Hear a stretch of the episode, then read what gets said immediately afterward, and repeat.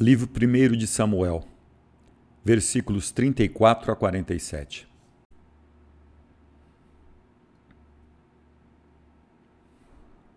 Davi disse a Saul: O teu servo apacentava o rebanho de seu pai.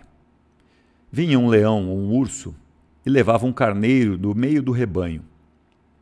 Eu corria atrás deles, feria-os e arrancava-lhes a presa da goela. Se ele levantava-se contra mim, eu agarrava-o pela goela, estrangulava-o e matava-o. Foi assim que eu, teu servo, matei um leão e um urso. Será, pois, também este filisteu incircuncidado como um deles.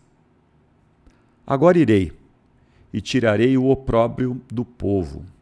Porque quem é este filisteu incircuncidado que se atreveu a amaldiçoar o exército de Deus vivo? E Davi acrescentou: O Senhor que me livrou das garras do leão e das do urso, livrar-me-á também da mão deste filisteu. Saul disse a Davi: Vai, e o Senhor seja contigo. Saul revestiu Davi das suas armas, pôs sobre sua cabeça um elmo de bronze e armou-o de uma couraça. Cingindo, pois, Davi com a espada de Saul sobre os seus vestidos, começou a experimentar se poderia andar assim armado, porque não estava acostumado. Ele disse a Saul: Eu não posso caminhar assim, porque não tenho uso disto. Depôs as armas. Tomou o seu cajado, que trazia sempre na mão, escolheu na torrente cinco pedras bem lisas. Colocou-as no surrão de pastor que trazia consigo. Tomou a funda na mão e saiu contra o filisteu. Ora, o filisteu ia andando e aproximando-se de Davi, e o seu escudeiro ia diante dele. Quando o filisteu olhou e viu Davi, desprezou, porque era um moço louro e de aspecto gentil. O filisteu disse a Davi: Porventura eu sou algum cão para vires contra mim com um bastão? E o filisteu amaldiçoou a Davi pelos seus deuses. E disse a Davi: Vem a mim, e eu lançarei as tuas carnes às aves do céu e aos animais da terra. Mas Davi disse ao filisteu: Tu vens a mim com espada, lança e escudo. Eu, porém, venho a ti em nome do Senhor dos Exércitos, dos Deus das tropas de Israel, as quais tu insultaste hoje. O Senhor te entregará nas minhas mãos eu te ferirei, cortar-te-ei a cabeça e darei hoje às aves do céu e aos animais da terra os cadáveres do acampamento dos filisteus, a fim de que toda a terra saiba que há um Deus em Israel. E para que toda esta multidão conheça que o Senhor não salva pela espada, nem pela lança, porque ele é o Senhor da guerra e vos entregará nas nossas mãos.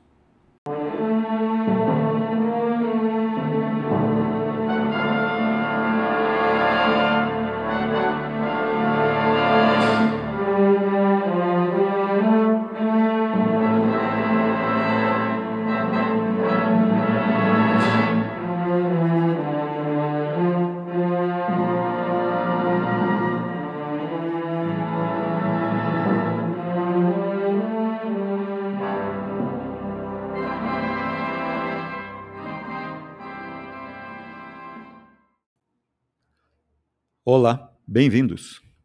Eu sou Ricardo Bento. Este é o Continitas.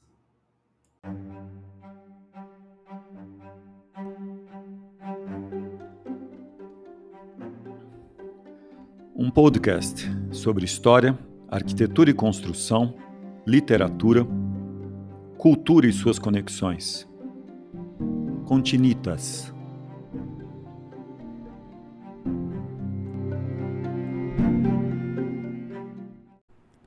Michelangelo nasceu no dia 6 de março de 1475, no momento em que Mercúrio e Vênus estavam na casa de Júpiter, como disse um de seus ajudantes.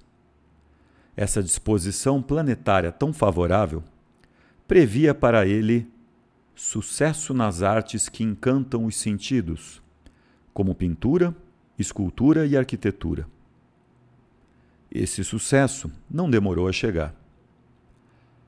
Aos 15 anos de idade, o precoce Michelangelo já estava estudando a arte da escultura no Jardim de San Marco, uma escola de artes criada por Lorenzo de Medici, governante de Florença. Aos 19 anos, estava esculpindo estátuas em Bolonha. E dois anos depois, em 1496, fez a sua primeira viagem a Roma, onde logo recebeu a encomenda da Pietà. O contrato para essa estátua estabelecia claramente que deveria ser o mais belo trabalho em mármore que Roma jamais vira. Condição que ele parece ter cumprido alguns anos mais tarde, quando o trabalho foi apresentado a um público estupefato. Esculpida para ornamentar o túmulo de um cardeal francês, a Pietà recebera elogios não apenas por superar as esculturas de todos os contemporâneos de Michelangelo, mas mesmo aquelas dos próprios gregos antigos, o padrão segundo a qual a arte era avaliada. O sucesso seguinte de Michelangelo foi outra estátua de mármore, o Davi. Instalado em frente ao Palazzo della Signoria, em Florença, em setembro de 1504, após três anos de trabalhos. Se a Pietà tinha uma graça delicada e beleza feminina, o Davi revelava o talento de Michelangelo para expressar o poder monumental por intermédio do nu masculino. Com quase cinco metros de altura, o trabalho passou a ser conhecido pelos impressionados cidadãos de Florença como Il Gigante, o gigante. Foram necessários quatro dias e muita engenhosidade do arquiteto Giuliano da Sangallo, amigo de Michelangelo, para transportar a enorme estátua por 400 metros, do ateliê do artista atrás da catedral para o seu pedestal na Piazza della Signoria. Também aqui há uma dimensão psicológica intensa, assim como em todas as obras de Michelangelo. A escultura parece ter uma vida própria interior, bastante agitada, apesar da aparente calma e passividade exterior.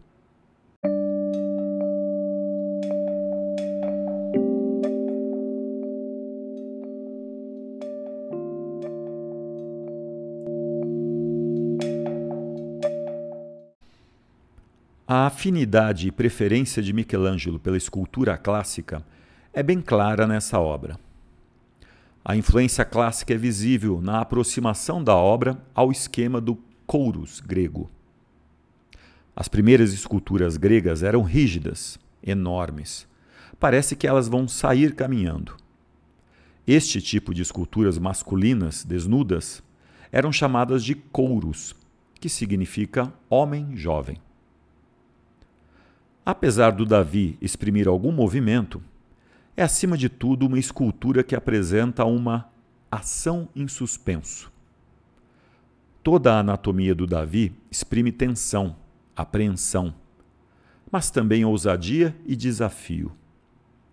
As veias estão dilatadas, a testa franzida, e o olhar é feroz e ao mesmo tempo cauteloso.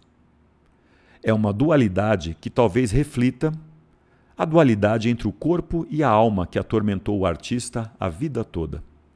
Pois, apesar de admirar e considerar o corpo humano uma expressão divina perfeita, e o qual tomou como denominador principal e primordial da sua obra, Michelangelo considerava-o também uma prisão da alma. Mas era uma prisão nobre e bela, e que serviu de inspiração para toda a sua criação. Giorgio Vasari, pintor, arquiteto e biógrafo de vários artistas da Renascença italiana, nos diz sobre Michelangelo.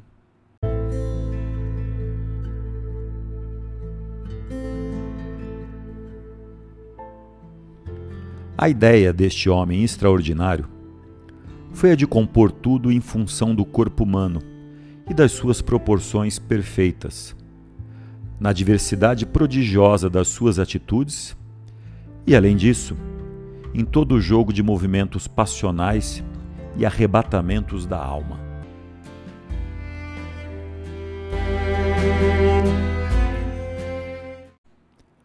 Da mesma forma, Também os blocos de pedra eram prisões para as figuras que neles viviam e que Michelangelo, através da técnica escultórica, libertava. Com esta obra, Michelangelo assume o nu total, algo que para o artista era fundamental, pois apenas a nu o corpo poderia ser devidamente apreciado como obra-prima suprema de Deus. Da mesma forma, também aqui fica claro o total domínio do artista na representação anatômica.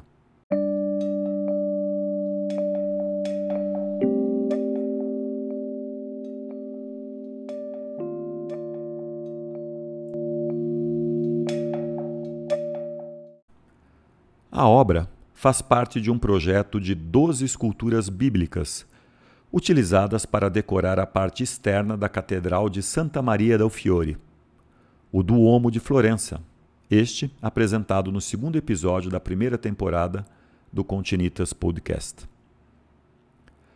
Em 1460, os artistas Agostino di Duccio e Antonio Rossellino já haviam tentado, sem sucesso, esculpir a enorme peça de mármore apelidada de O Gigante. A escultura permaneceu guardada e inacabada por mais de 40 anos, até que no início do século XV, Michelangelo assumiu o projeto e realizou o feito considerado o ápice de seu trabalho escultórico. Nessa escultura, Michelangelo retrata a história bíblica de Davi e Golias o relato da batalha entre Davi e Golias é contado no livro primeiro de Samuel. Saul e os israelitas estão enfrentando os filisteus perto do vale de Elá.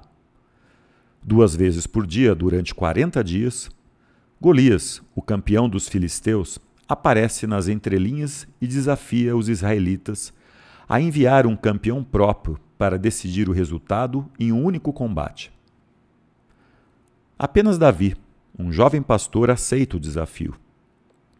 Saul relutantemente concorda e oferece sua armadura, que Davi recusa por ser muito grande, levando apenas sua funda e cinco pedras de um riacho. Davi e Golias assim se confrontam. Golias com sua armadura e escudo, Davi armado apenas com sua pedra, sua funda e sua fé em Deus e sua coragem. Davi arremessa uma pedra de sua funda com toda a força e atinge Golias no centro de sua testa. Golias cai com o rosto no chão e Davi corta a sua cabeça. É interessante como na escultura a narrativa é contada através do olhar do herói.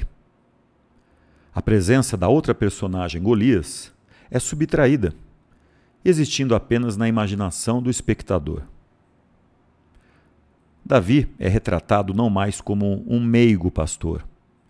Ele é mostrado no momento da decisão para lutar. Ele é representado preparando-se para enfrentar o enorme desafio, levando somente uma funda, arma utilizada para arremessar pequenas rochas.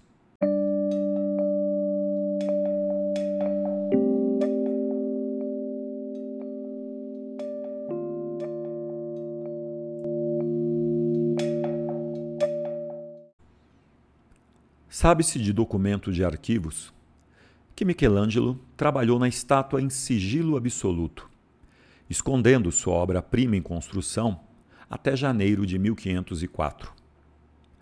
Como trabalhava no pátio aberto, quando chovia, trabalhava encharcado. Talvez daí ele tenha se inspirado para seu método de trabalho. Dizem que ele criou um modelo de cera de seu projeto e o submergiu na água. Enquanto trabalhava, ele deixava o nível da água diminuir e, usando diferentes cinzéis, esculpia o que via emergindo. Dormia esporadicamente e, quando dormia, dormia de roupa e até de botas. E raramente comia, como relata seu biógrafo Ascânio Condivi. Depois de mais de dois anos de trabalho árduo, Michelangelo decidiu apresentar seu gigante aos membros do Conselho da Sacristia e a Piero Soderini, o então Gonfalonieri, o alto magistrado da República. Em janeiro de 1504, seu Davi foi revelado apenas para eles. Todos concordaram que era perfeito demais para ser colocado no alto da catedral. Então decidiu-se discutir outro local na cidade. A prefeitura convocou um comitê de cerca de 30 membros, incluindo artistas como Leonardo da Vinci, Sandro Botticelli e Giuliano de Sangallo, para decidir sobre um local apropriado para Davi. Durante o longo debate, nove locais diferentes para a estátua foram discutidos e, eventualmente, a estátua foi colocada no coração político de Florença, na Piazza della Signoria. Levou quatro dias e quarenta homens para mover a estátua da oficina de Michelangelo, atrás da Catedral de Santa Maria del Fiore, até a Piazza della Signoria. Luca Landucci, herborista e diarista que mora nas proximidades, escreveu em suas crônicas o evento excepcional do transporte.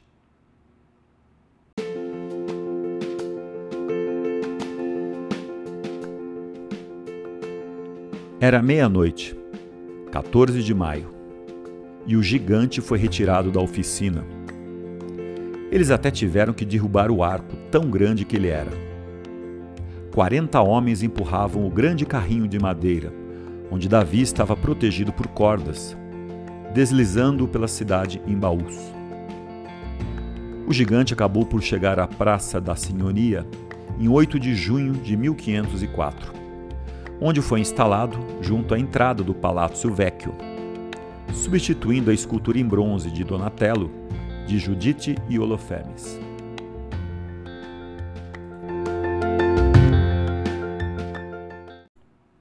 Michelangelo continuou trabalhando no acabamento mais fino da escultura. Naquele verão, o suporte da funda e do toco da árvore foram dourados, e a figura recebeu uma guirlanda de vitória dourada. Infelizmente, todas as superfícies douradas foram perdidas devido ao longo período de exposição aos agentes atmosféricos.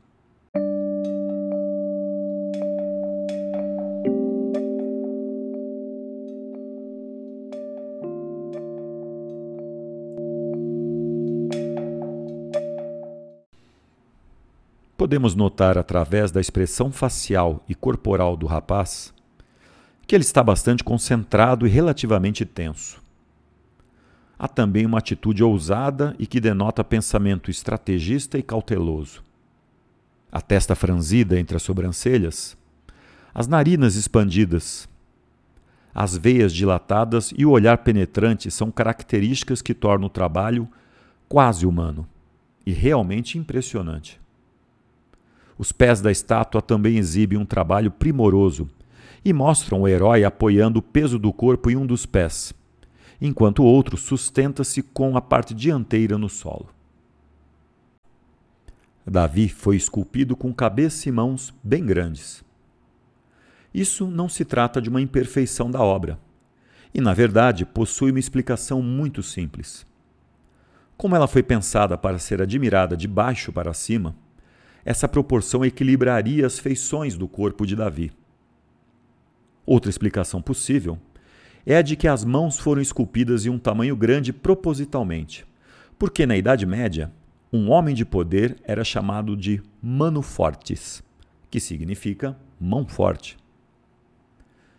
Curioso que o fato não influi na consideração da beleza da escultura e nos remete ao filósofo Edmund Burke, em sua obra Uma investigação filosófica sobre a origem de nossas ideias do sublime e do belo.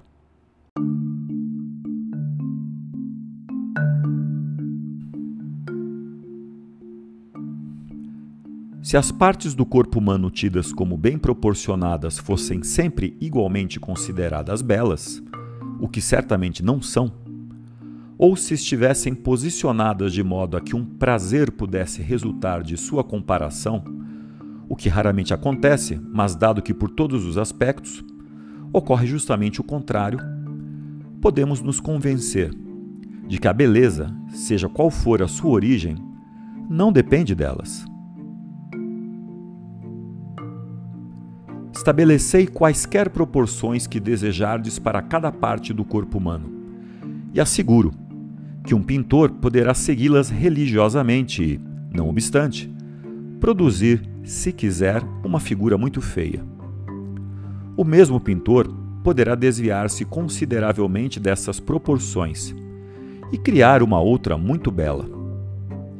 E, de fato, pode-se observar nas obras-primas da escultura antiga e moderna que algumas apresentam proporções muito diferentes umas das outras, quanto a partes bastante visíveis e muito importantes, e que essas proporções não são menos diferentes das que encontramos em homens vivos, dotados de formas absolutamente admiráveis e agradáveis.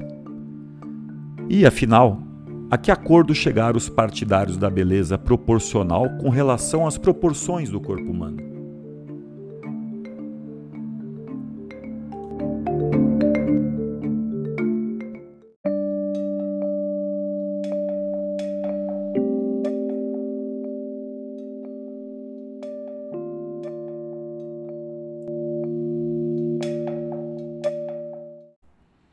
Obra-prima, símbolo de Florença perante o mundo e obra de gênio da Renascença, foi deslocada para a Galeria da Academia de Florença em 1873, para a proteger das condições meteorológicas adversas. A Galeria da Academia de Florença foi fundada em 1794 pelo Grão-Duque Pietro Leopoldo para servir como local de estudo para os estudantes da Academia de Belas Artes, ali próxima. A primeira academia de desenho da Europa, a Galeria da Academia, foi especialmente concebida para deter obras de arte de grande valor, e a sua espetacular arquitetura é testemunha disso mesmo. Com a sua beleza e força, o Davi representa o poder e a liberdade da República Florentina, encarnados pelo Palazzo Vecchio na frente do qual a estátua foi originalmente colocada. Nesse espaço agora existe uma réplica em tamanho menor. Para além da belíssima escultura de Davi, a galeria da academia apresenta ainda as famosas esculturas de Michelangelo conhecidas como prisioneiros, prigioni, colocadas originalmente nos jardins Boboli, Giardini di Boboli, próximos do Palácio Pitti e ainda as obras São Mateus e a Pietà Palestrina. Entre as muitas obras de arte presentes na galeria da Academia, lá se encontram O Rapto das Sabinas, de Já Bologna, A Madonna e Filho e Madonna do Mar, de Botticelli, e ainda alguns quadros de Perugino, Filippino, Lippi, Pontormo e Bronzino. O Museu da Academia apresenta igualmente uma esplêndida coleção de quadros sob fundo dourado de mestres florentinos do período compreendido entre os séculos XIII e XVI. A coleção de ícones russos exposta, que pertencia à família Lorena, e a coleção de quadros que pertencia ao Grão-Duque Leopoldo também fazem parte da exposição.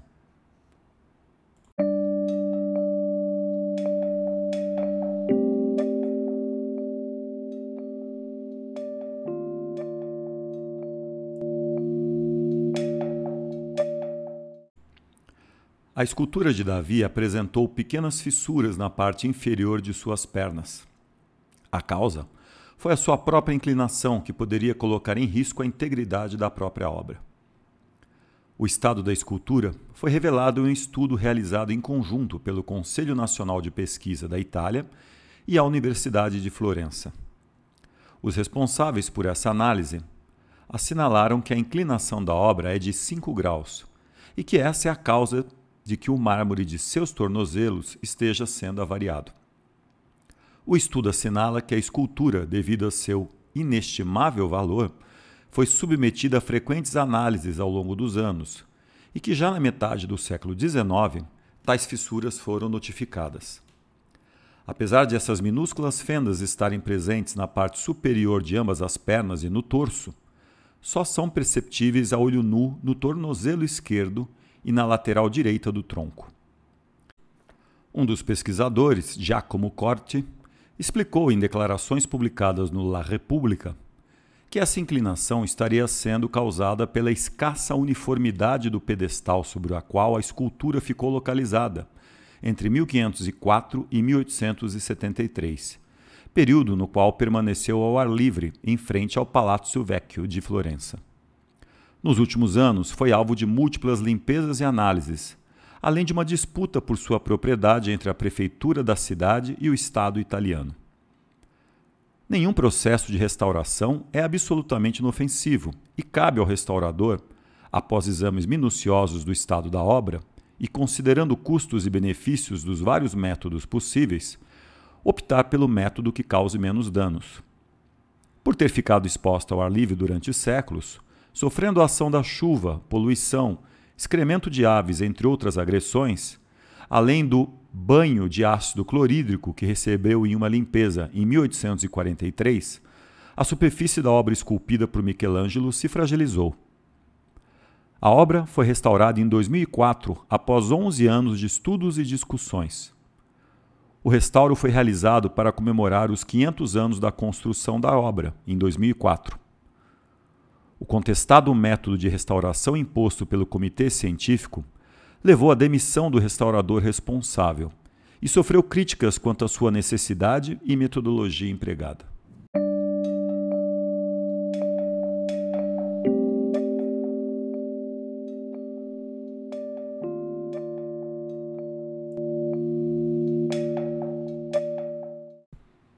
Melhor do que ninguém, Giorgio Vasari apresenta em poucas palavras a maravilha de uma das maiores obras-primas já criadas pela humanidade.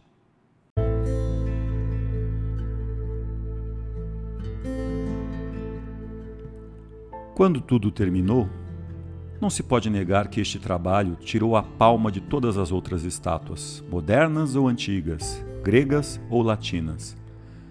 Nenhuma outra obra se iguala a ela em nenhum aspecto. Com tão justa proporção, beleza e excelência finalizada por Michelangelo.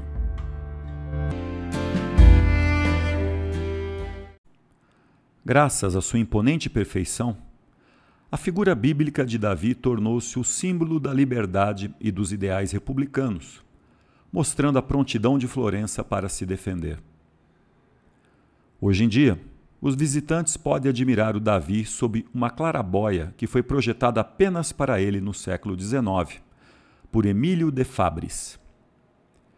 De perto, percebe-se a paixão de Michelangelo pela anatomia humana e seu profundo conhecimento do corpo masculino.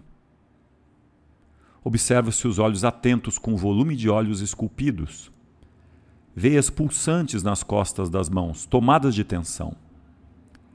Admira-se a curva do tronco tenso, a flexão dos músculos da coxa na perna direita. Mais uma vez, Giorgio Vasari conseguiu sintetizar a perfeição absoluta desta obra-prima renascentista que ainda atrai, e não decepciona, milhões de visitantes todos os anos na Galeria dell'Accademia em Florença.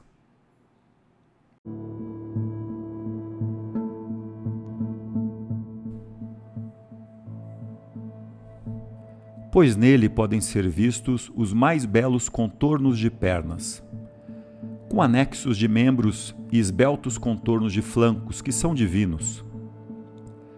Nem nunca se viu uma pose tão fácil, ou qualquer graça igual que neste trabalho, ou pés, mãos e cabeça tão bem de acordo, um membro com o outro, em harmonia, desenho e excelência de arte.